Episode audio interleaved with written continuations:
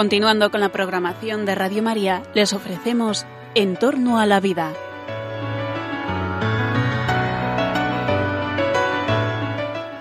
Es un espacio dirigido por José Carlos Avellán y Jesús San Román.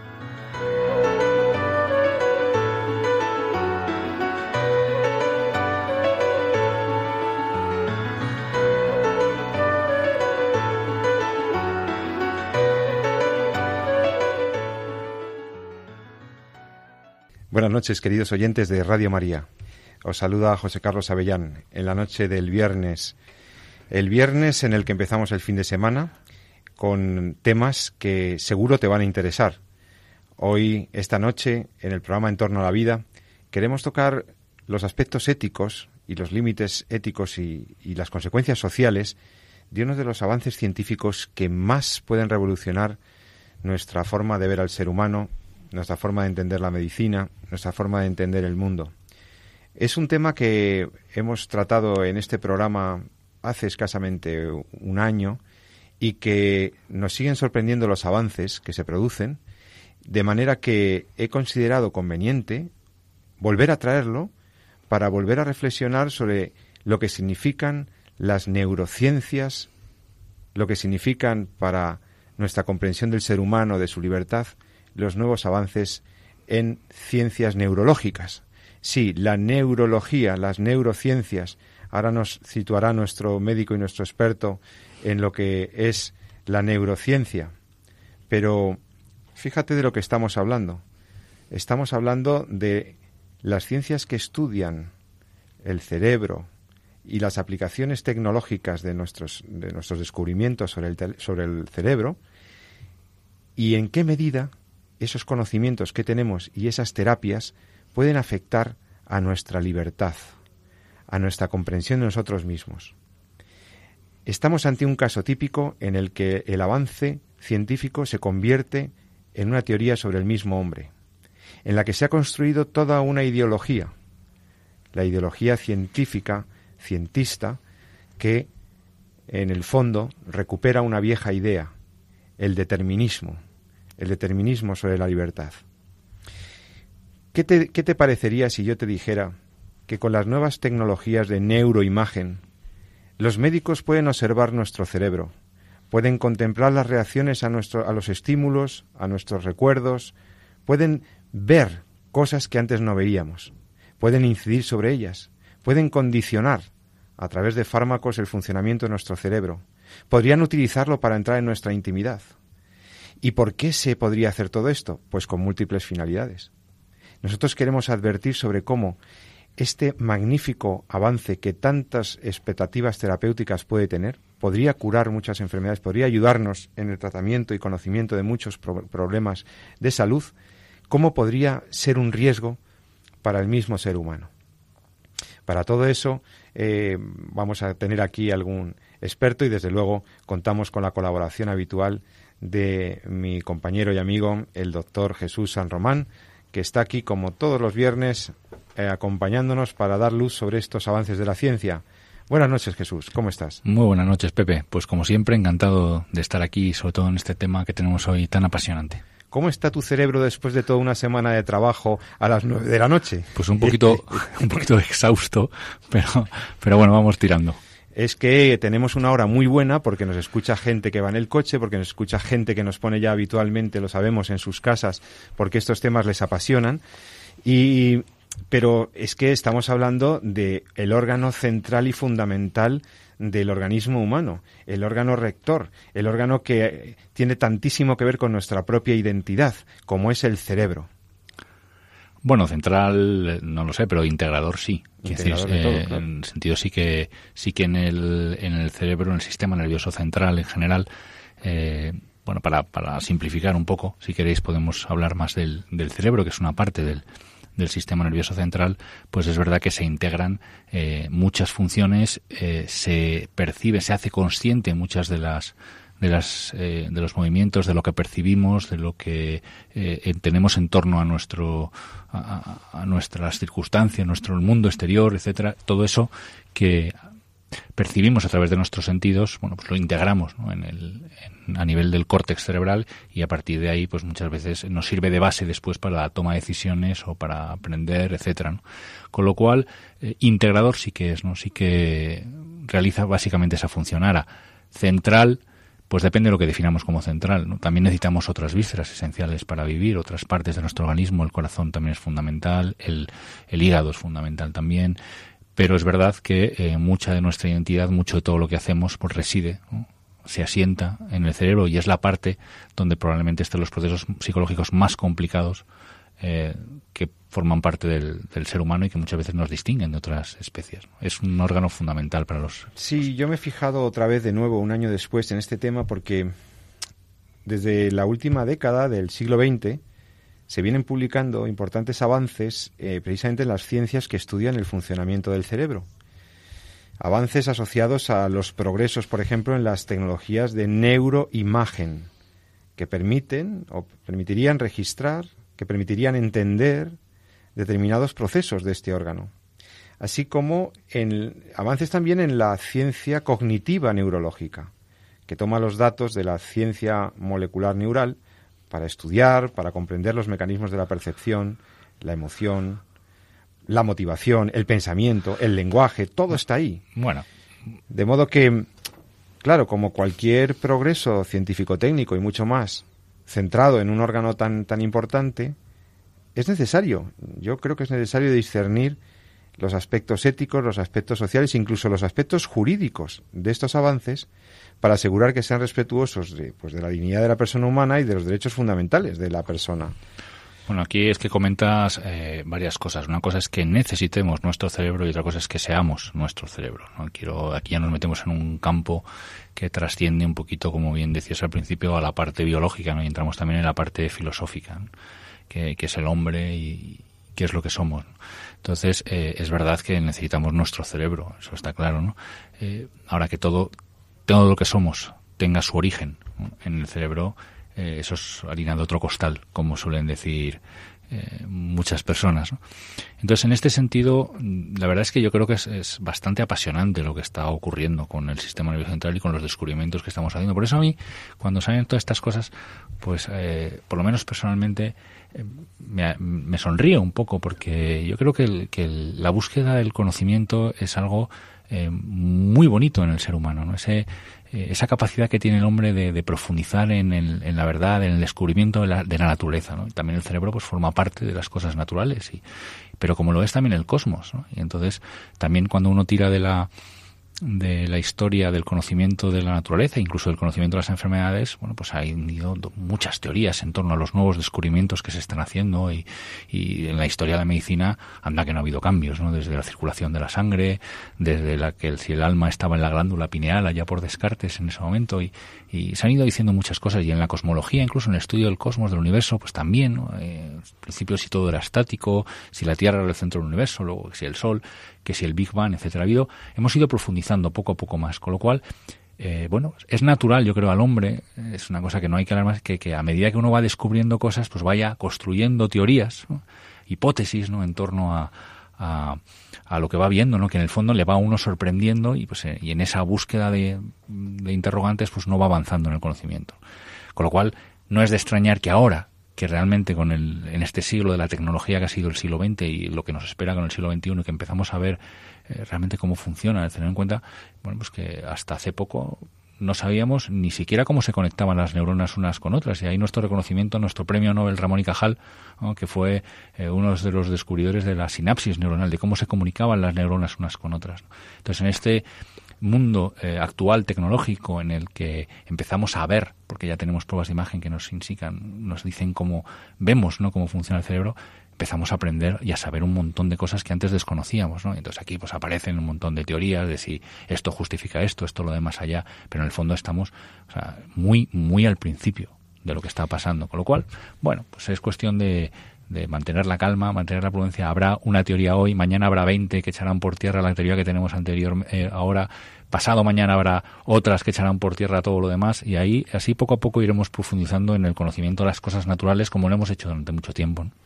Sí, yo estoy de acuerdo con lo que dices. Lo que pasa es que eh, actualmente yo lo que estoy encontrando es que una parte de la, de la llamada neurociencia partiría del presupuesto de que esa neurociencia, esa parte de la medicina o de la biología humana, se bastaría a sí misma para explicar el comportamiento humano.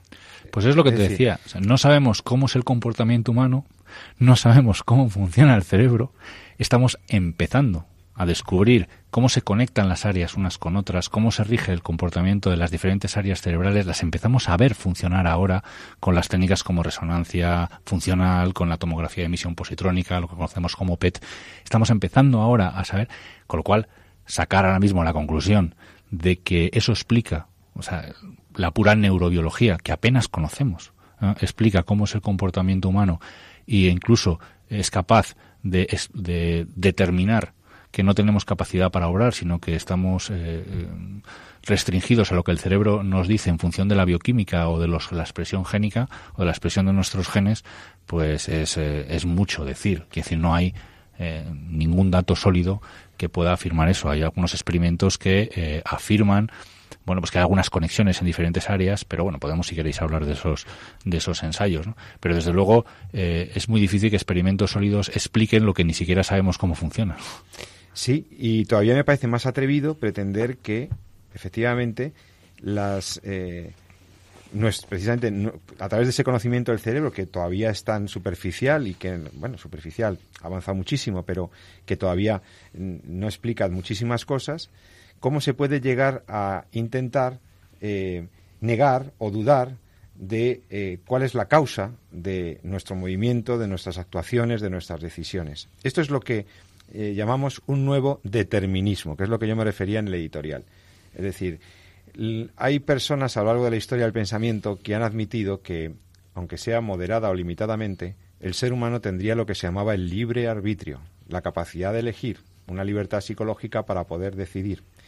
Frente a esa tesis de que tenemos libertad y de que algunos de nuestros actos se pueden orientar al bien por una decisión del sujeto que le, pues, pues eso, que le pone en conexión con la conducta de vida, frente a esa ha habido teorías que han negado que exista la libre elección y que realmente estaríamos determinados, fíjate que no dicen condicionados, dicen determinados o absolutamente inexorablemente movidos por vectores o por fuerzas externas o internas del sujeto.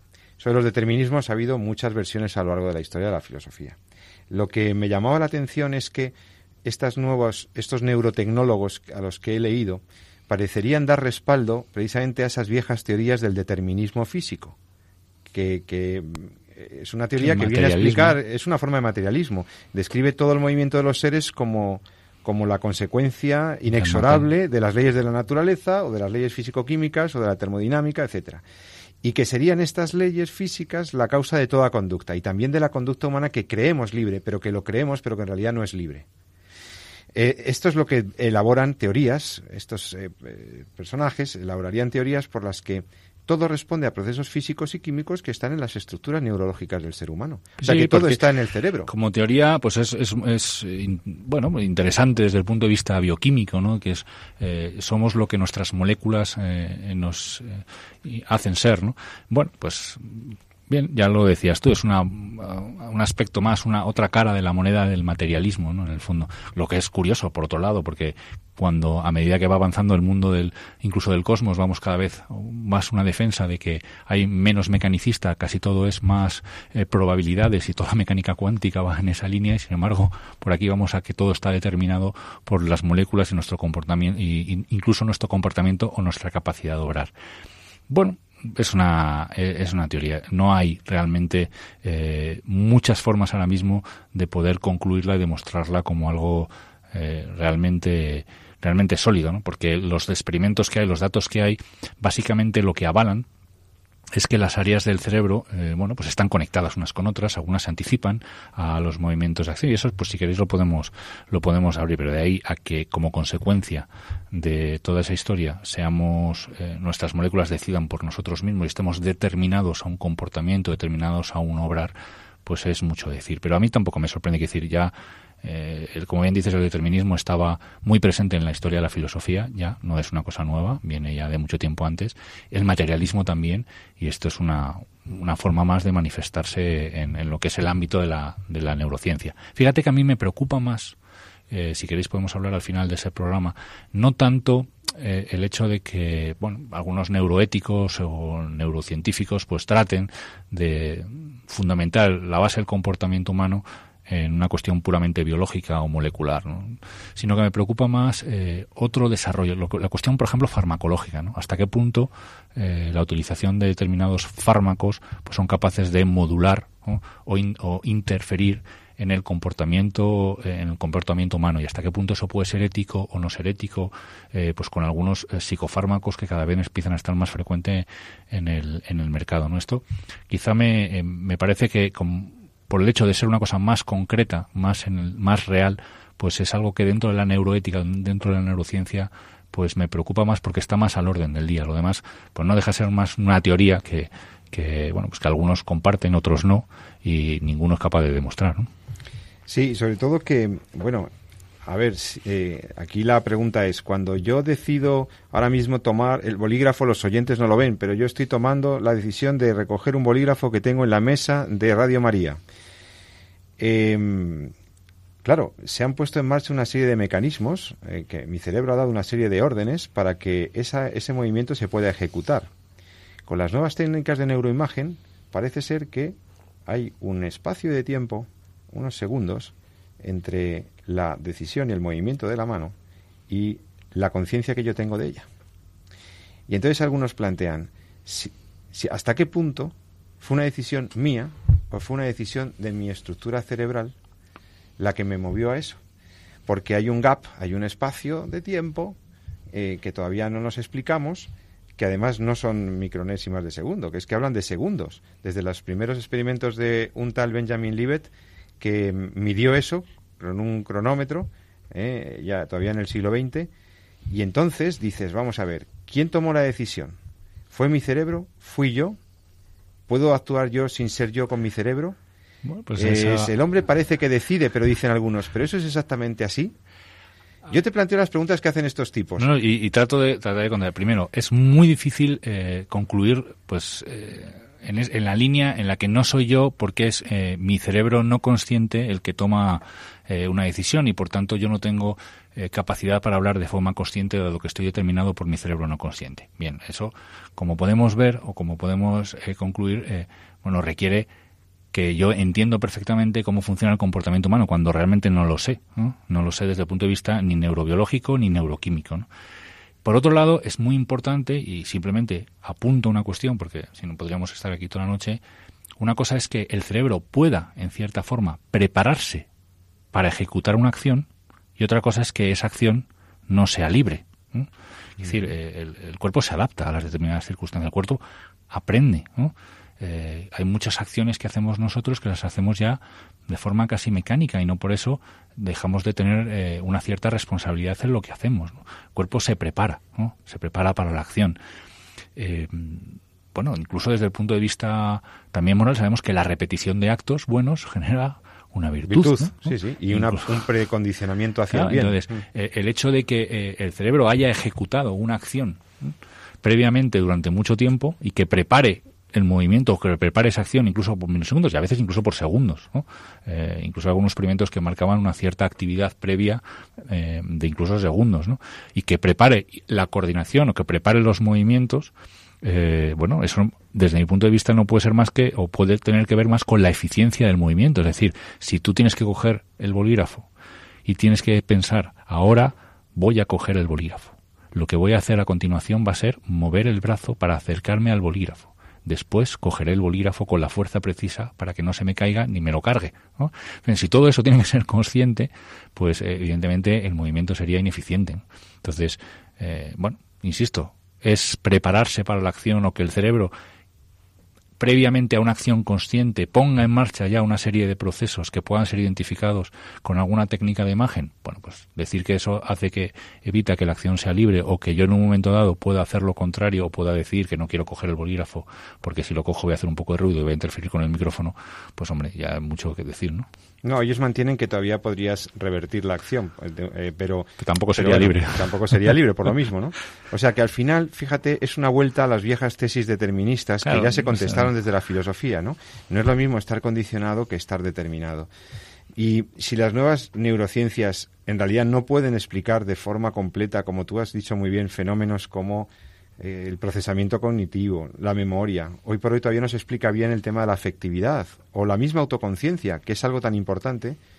Y esto, si, si las neurociencias no pueden explicar esto, es porque, aunque dichos fenómenos se basan precisamente en esas estructuras físico-biológicas, en realidad estos fenómenos no pueden ser reducidos a estas estructuras.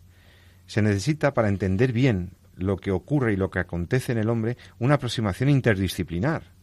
Yo, yo estoy en la tesis de que no se debe excluir ninguna ciencia. Las neurociencias mm, hacen su ah, papel, pero también a lo mejor hay que recurrir a la filosofía o a la antropología para entender los procesos de una manera completa. Las neurociencias carecen de la capacidad para ofrecer una explicación global, total, eh, unitaria de estos procesos y de estas actividades de la persona. Pero esto además por una razón muy lógica que los oyentes pueden entender para aproximarse a ciertos aspectos de la realidad valen unos métodos y no otros.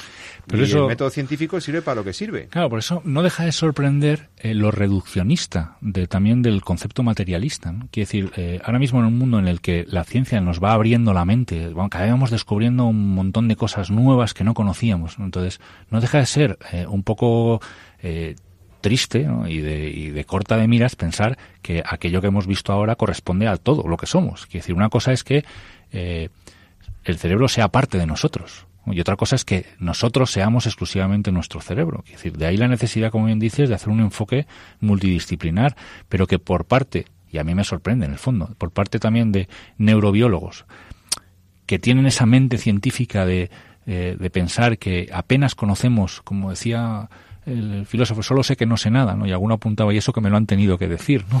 Entonces todavía estamos aprendiendo, empezando a conocer que, lo que apenas conocemos, lo poco que sabemos, pues nos quedemos en que eso es lo que somos, pues es muy reduccionista y da un, es un poco triste, ¿no? Entender que pensar que solo es eso o lo, lo que apuntamos lo que justifica eh, todo lo que somos, ¿no? Y menos cuando estamos hablando de un sistema tan complejo del cual sabemos tan poco desde el punto de vista eh, de cómo se autorregula, cómo se interacciona, porque cómo se transmite el impulso nervioso, pues más o menos, ¿no? Eso sí lo conocemos, ¿no? Pero cómo se cómo interaccionan las diferentes áreas eh, no deja de sorprendernos día a día, ¿no? Entonces tenemos mucho camino que recorrer de entender cómo funciona el cerebro en el contexto de, nuestro comportamiento, nuestra relación con el entorno, de, que, que, como para concluir ahora, a principios del siglo XXI, que el cerebro es, lo que determina cómo somos. ¿no? Condicionados por muchas cosas sí que estamos, por nuestro aprendizaje, por nuestro entorno en el que nos hemos creado. Evidentemente, está claro, no, no tiene la misma capacidad de elección el que sabe que el que el ignorante que no ha podido aprender, ¿no? Y, muchas veces, esto lo decía ya Sócrates hablando del tirano, ¿no? no sabe que está cometiendo una injusticia. Si supiera sería más libre, ¿no? A la hora de, de poder elegir, ¿no? Entonces, eh, bueno, pues es verdad que estamos condicionados por muchas cosas en, nuestras, en nuestro ejercicio, pero eso de ahí a que estemos determinados, pues yo creo que lo explica muy bien. Todavía hay algunos problemas importantes que plantea la neurociencia. La neuroimagen nos deja ver muchas cosas de las personas y se podría y se puede y se va a poder intervenir en el cerebro humano de una manera más o menos invasiva. Eh, ¿Cuál sería el límite de esto? Eh, fármacos, el tema de la estimulación cerebral invasiva, no invasiva, la cirugía, instalar dispositivos electrónicos en nuestros cerebros, condicionar nuestra conducta a través de acciones sobre nuestro cerebro. Fíjate que eso me preocupa más que lo que te decía. Eh, el tema de la experimentación, eh, para fines terapéuticos, para fines militares, qué sé yo, o ya no digamos el tema del potenciamiento cerebral cognitivo y emotivo, el llamado enhancement cerebral, o sea, potenciar capacidades cerebrales en los niños, en los futuros ciudadanos. Incluso algunos afirman que esto debería hacerse. Bueno, estás escuchando Radio María, yo creo que el tema es apasionante. Vamos a hacer una pequeña pausa y vamos a seguir haciéndonos preguntas sobre el potencial de nuestro cerebro y los límites éticos de esto. Hasta ahora mismo.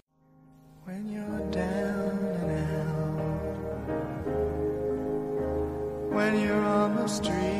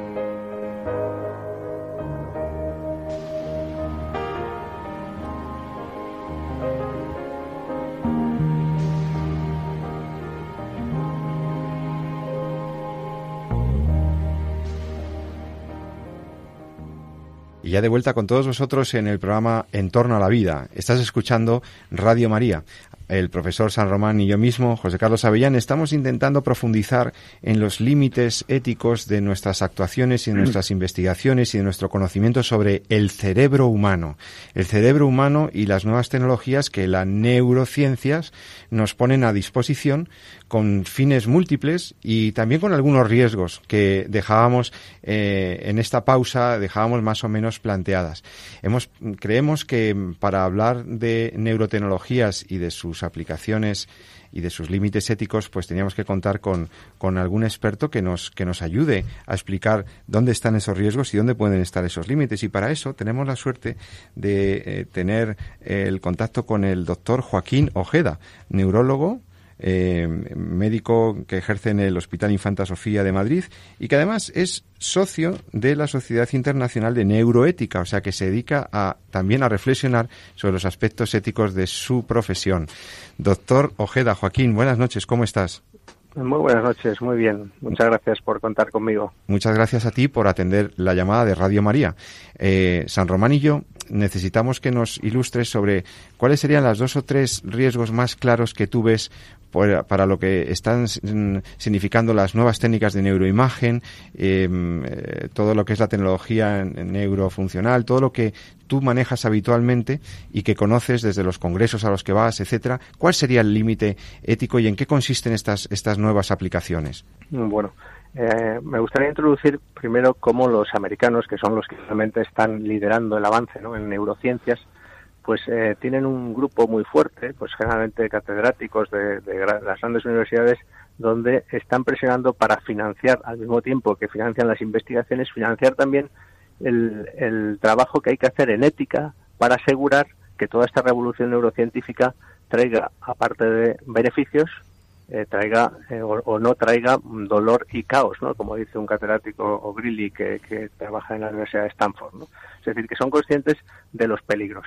y, los peligros son reales, ¿no? Y, me voy a centrar ahora, como tú me comentas, en, algunos, ¿no? El primero, sabemos y, habéis explicado, ¿no? Que, que a través de las nuevas técnicas de, imagen o técnicas invasivas del cerebro podemos ver cómo está funcionando en vivo, en el, en el momento, el cerebro, ¿no? Cuando un paciente actúa, cuando una persona habla, cuando una persona toma una decisión.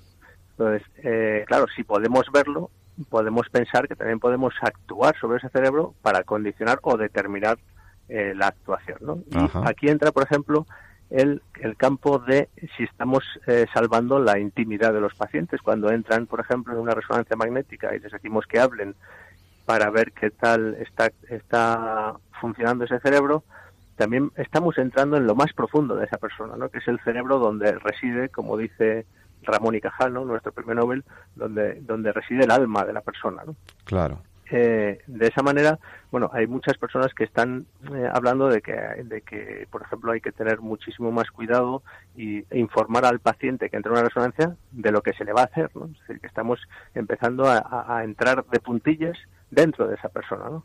Y en el caso práctico del, de la resonancia magnética, pues no sé si lo habéis comentado, pero hay un hay una proposición para que en los aeropuertos americanos eh, haya una resonancia magnética para detectar el engaño.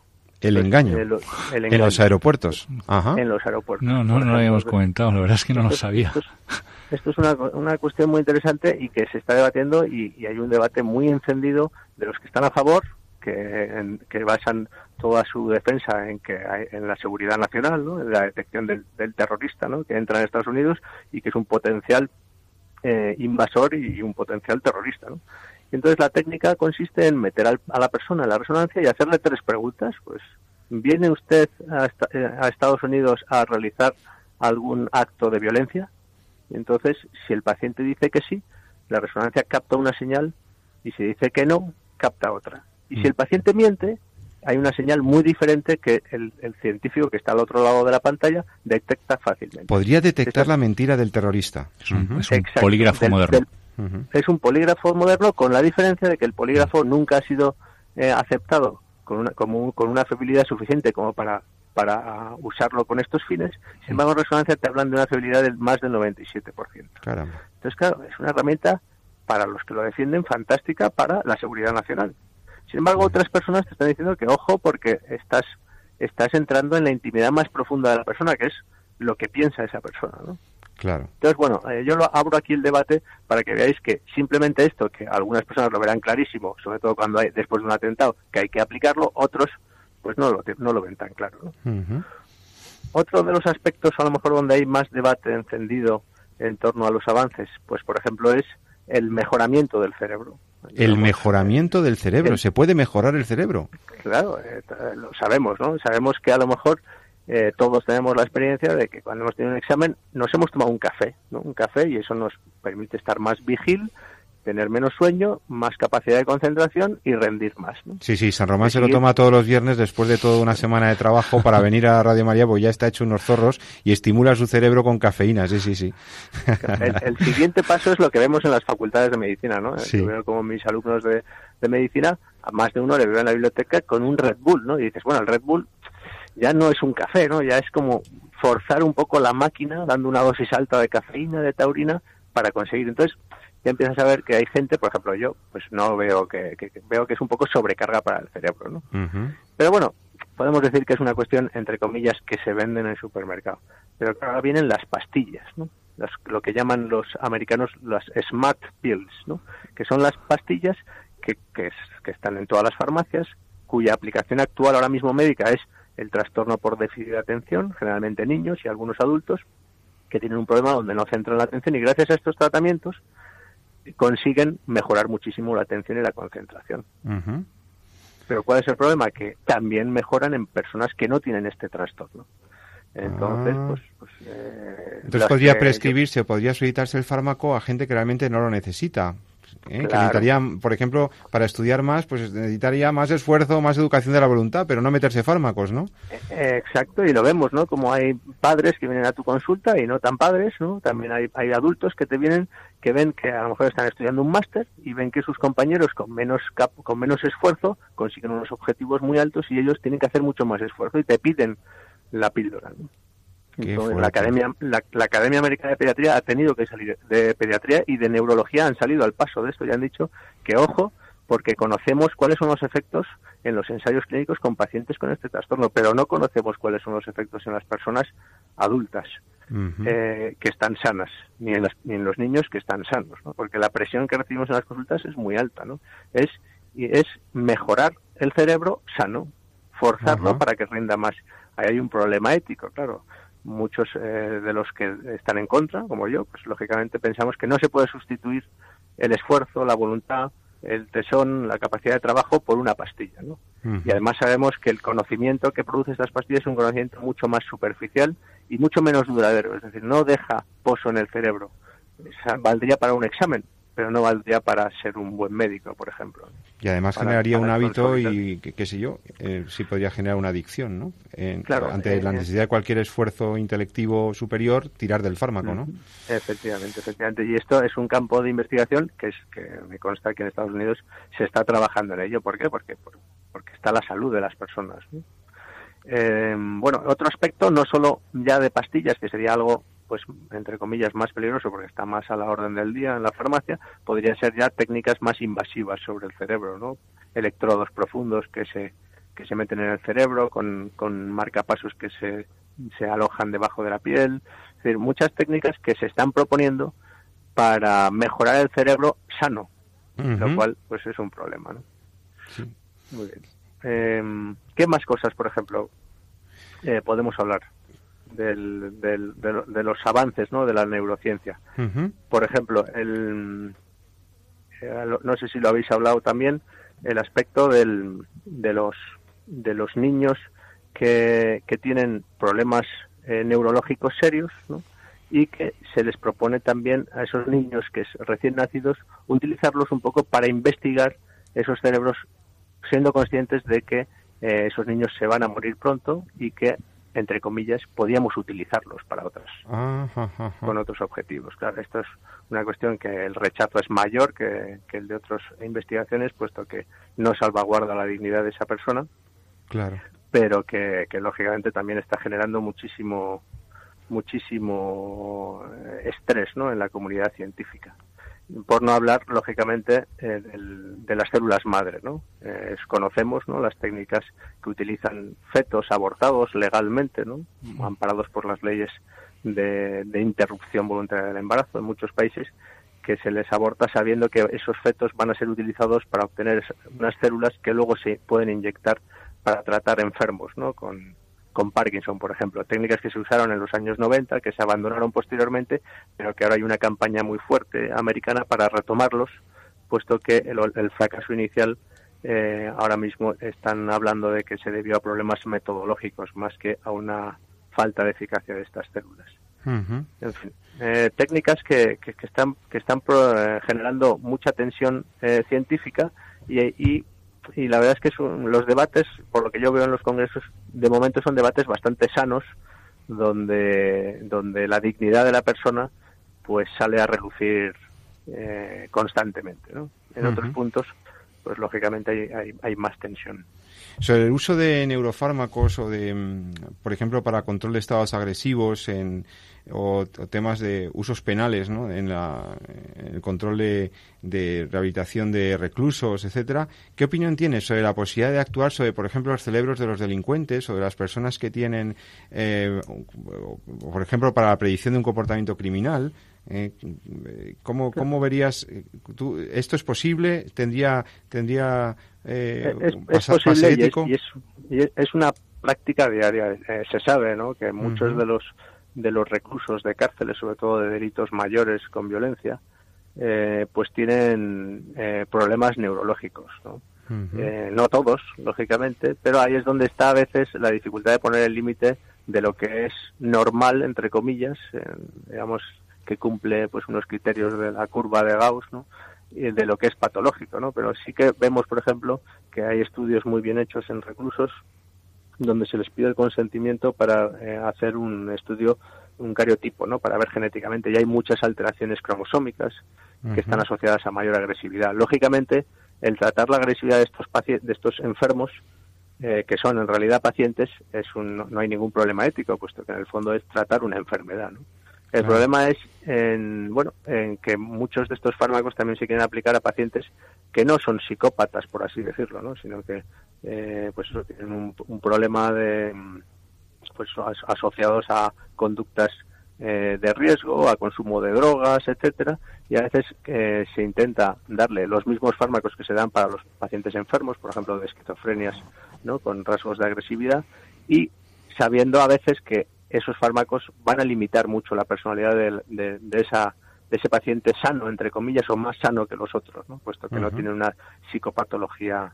Entonces, claro, cuando empiezan estos tratamientos hay que informar al, al, recluso de los efectos secundarios. Y eso a veces no se hace, con lo cual ahí éticamente pues se está faltando ¿no? a, la libertad de ese paciente que en el fondo eh, tiene que, que tomar él la decisión de empezar ese tratamiento o no, puesto que no, no se le considera ni se le tipifica como dentro de una patología.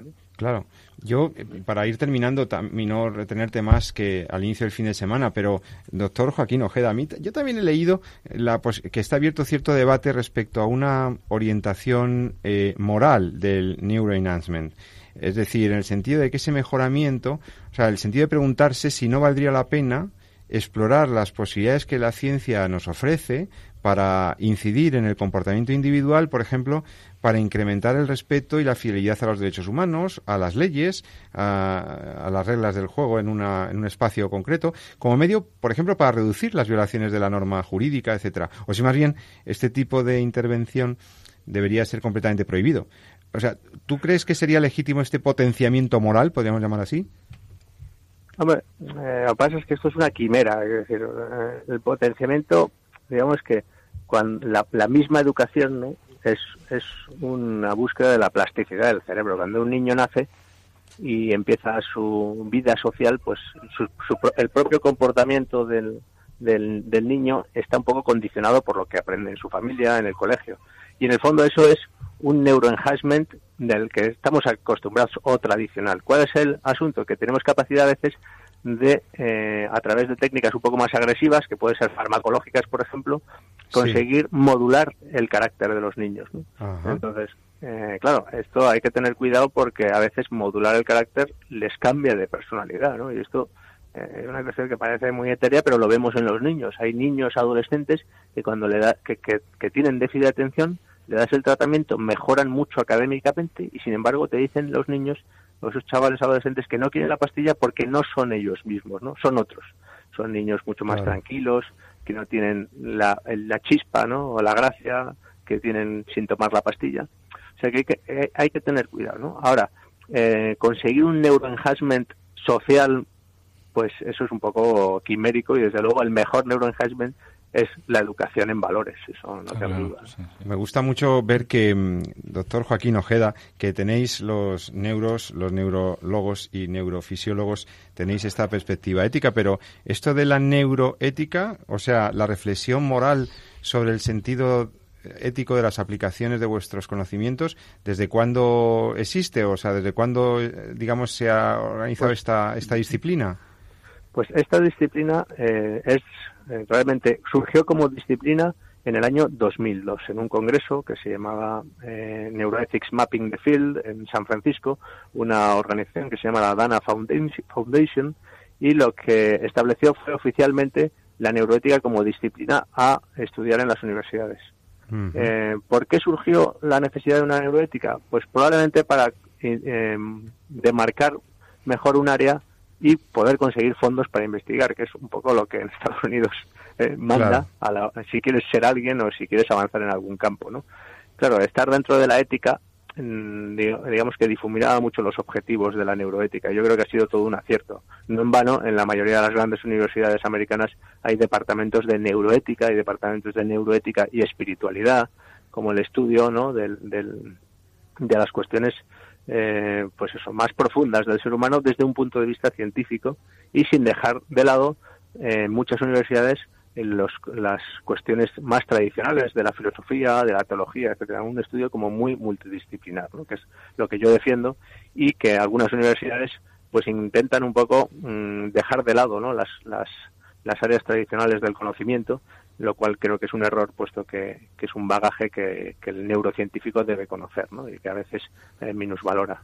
Sí, sí, hemos, hemos hablado de la necesidad de eso, de un afrontamiento multidisciplinar para entender realmente bueno, pues cómo se combinan o cómo se conectan los mecanismos cerebrales, neuronales, etcétera, con lo que tiene que ver con otros aspectos de la persona. Yo, para cerrar esta entrevista, querría preguntarte la pregunta que le hice a Jesús San Román prácticamente al inicio de este programa. Entonces, somos nuestro cerebro, tenemos un cerebro, el cerebro es tan importante, tú trabajas con el cerebro todos los días. Eh, ¿qué, ¿Cuánto de importante es el cerebro? ¿Qué hay de, qué hay de centralidad o de protagonismo y, y cómo, cómo debemos entender nuestra relación con el cerebro?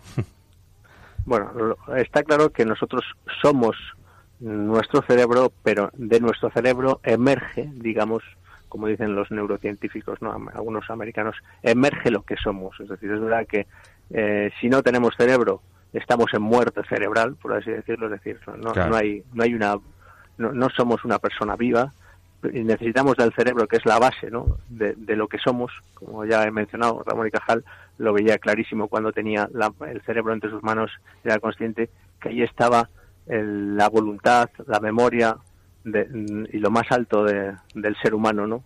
Estaba el alma del ser humano y eh, él decía, reina el hombre sobre la naturaleza por la excelencia de este cerebro, ¿no? y no se referiría solo a la excelencia arquitectónica, técnica, fisiológica, sino a algo que no podemos percibir en un microscopio o en una resonancia magnética. Y ahí es donde está el misterio de lo que somos. ¿no? Uh -huh. El cerebro es un misterio porque eh, no, digamos que ahí hay algo que todavía no, no podemos conocer, que es la persona humana.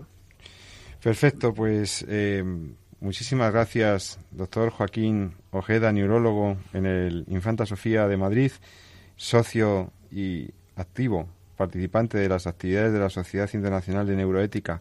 Te agradecemos muchísimo tu, tus aclaraciones y todas tus eh, ilustraciones sobre el problema ético de la neurología, la neuroética. Muchas gracias, Joaquín, que tengas muy feliz fin de semana y gracias por atendernos en Radio María. Como siempre, ha sido un placer y quedo a vuestra disposición. Gracias, gracias. Buenas noches. Venga, hasta luego. Así que después de escuchar a Joaquín Ojeda, este magnífico neurofisiólogo, neurólogo, médico, que se preocupa por las cuestiones éticas.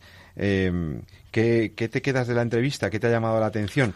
A mí lo de la máquina, de la verdad, me ha, me ha, llamado la atención. Apasionante, ¿eh? ¿verdad? Lo de la resonancia que tú Puedas, tú puedas saber en un procedimiento judicial, por ejemplo, porque dice la aplicación en aeropuertos, pero yo me lo pienso utilizarlo en el juzgado. ¿Eh? Porque, ¿por qué no? Si la tengo la máquina y tengo la esta, ya ves lo que dice, ¿por qué para no? averiguar porque que sí, el crimen no sé tal, pero es que hay derechos fundamentales ahí. Es que Sí. está el derecho a la intimidad eh, y, y realmente eh, el equilibrio que hay que tener entre la seguridad y la intimidad de las personas. ¿Puedo entrar en el cerebro del terrorista para saber realmente dónde va a poner la bomba o prevenir el delito? Claro, Pues es que mira, me ha, me ha gustado mucho eh, lo que ha comentado respecto a los debates. Precisamente en las dice que decía que afortunadamente, al menos de momento, los debates son bastante sanos. Y quiero recordar, más o menos que decía con estas palabras, eh, el concepto de las referencias ¿no? a la dignidad de la persona está bastante presente. ¿no? Entonces, eh, creo que eso es muy bonito, ¿no? Por evitar precisamente ese reduccionismo ¿no? que decíamos eh, al principio del, del capítulo. Quiere decir, ¿son menos personas las personas que tienen menos cerebro? Pues evidentemente no, ¿no? Quiere decir, ahí yo creo que la respuesta la tenemos clara. Hablaba de esos niños recién nacidos con eh, afectación o con enfermedades importantes desde el punto de vista eh, cerebral o discapacitados psíquicos o, o todo esto que, que, bueno, pues que en nuestra experiencia profesional, pues a veces desgraciadamente está ahí, ¿no? Estas enfermedades que muchas veces nos limitan nuestra capacidad, ¿no?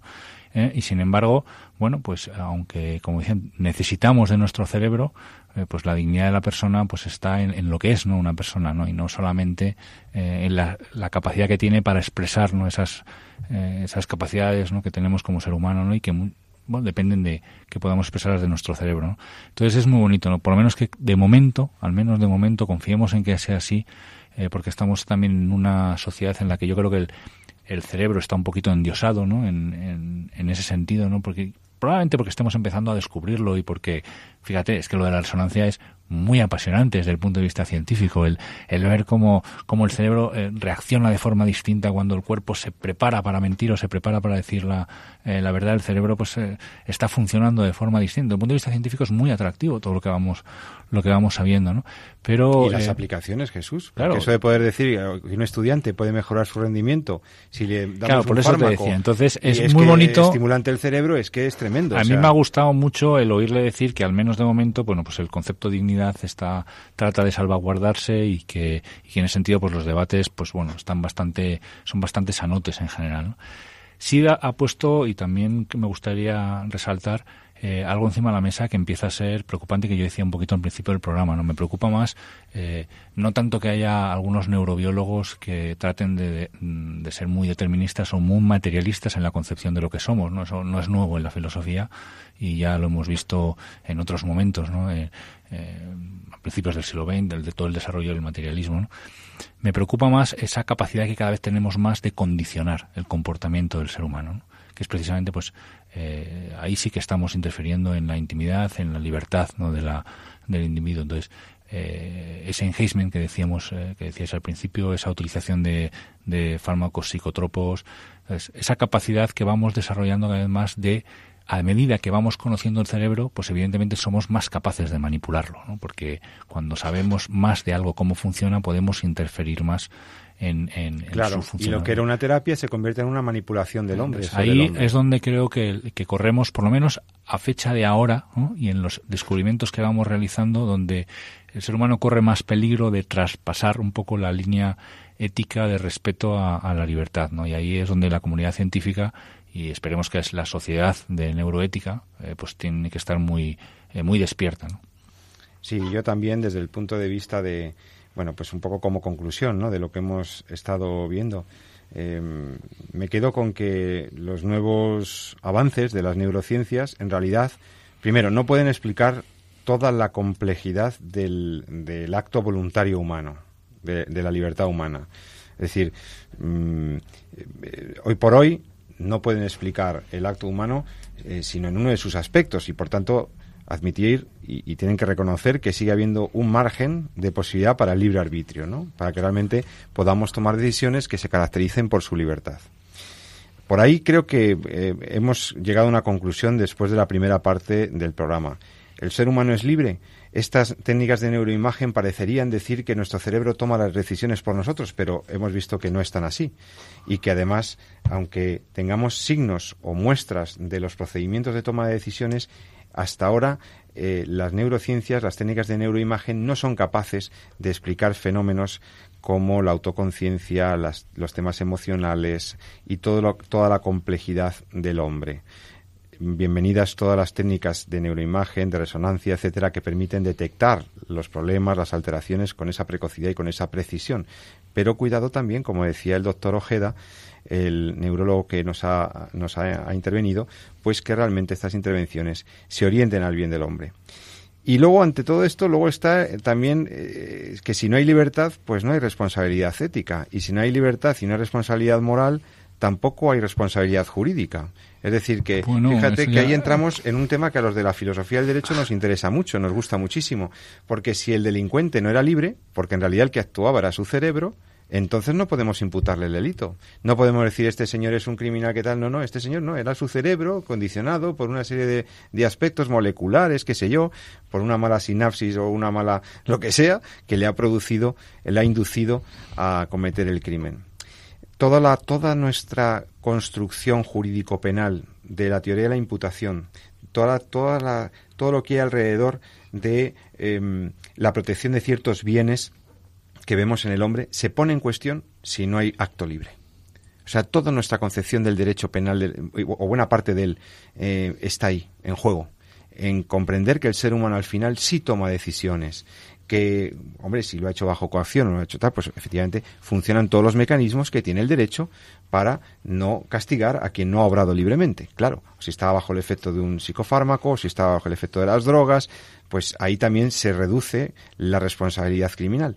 Pero de ahí a decir que por una cuestión genética o neuronal el ser humano no es responsable de sus actos o podría no serlo, esto pone en cuestionamiento toda la teoría de la pena, toda la teoría de la imputación penal, etcétera. Y ahí los juristas pues también tendrán que hacer una, reflexión a la luz de lo que las neurociencias nos van ofreciendo, ¿no?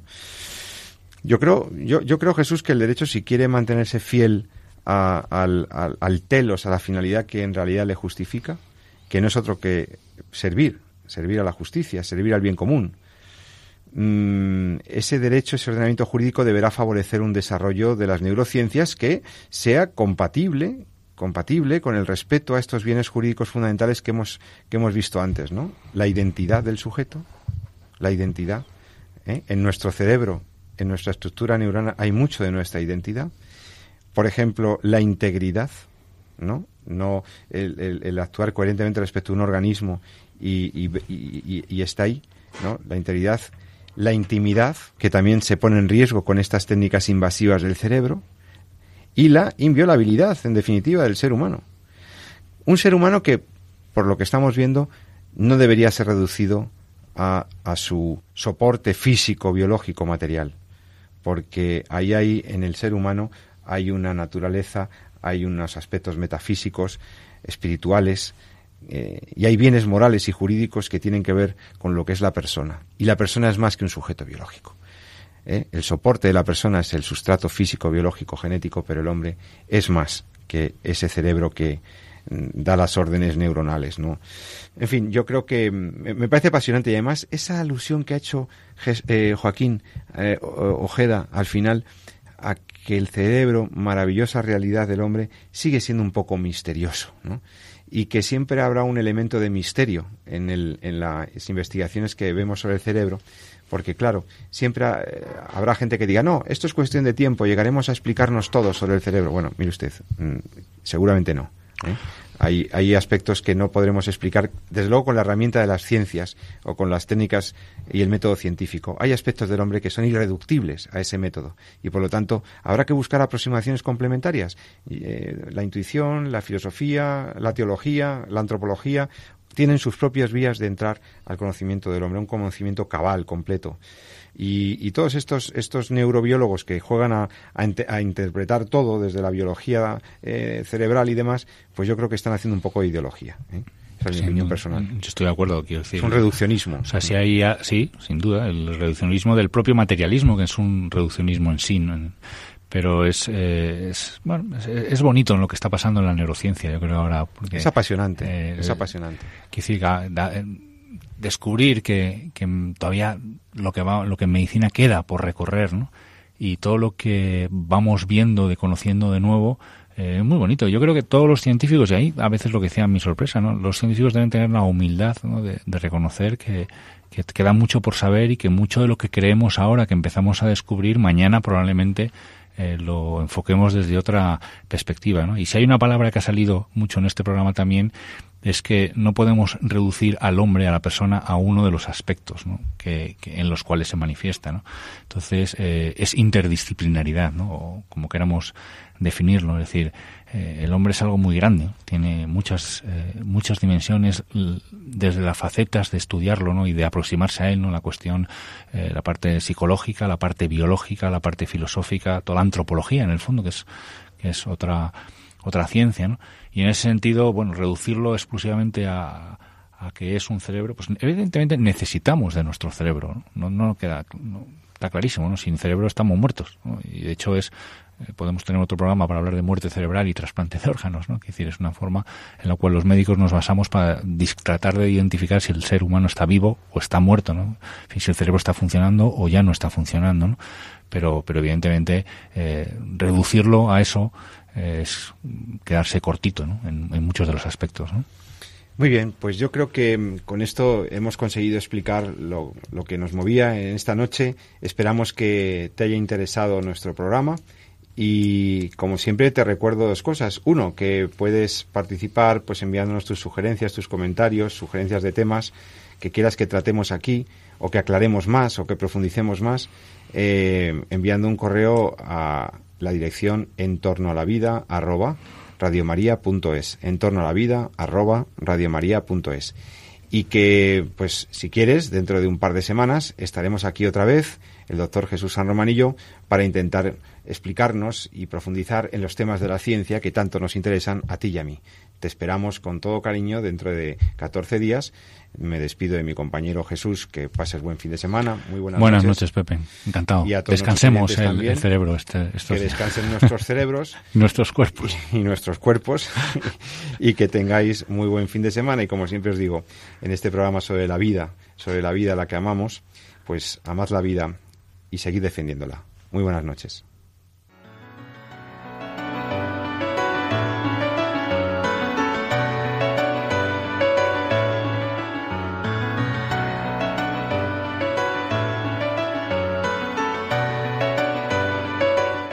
Han escuchado En torno a la vida con José Carlos Avellán y Jesús San Román.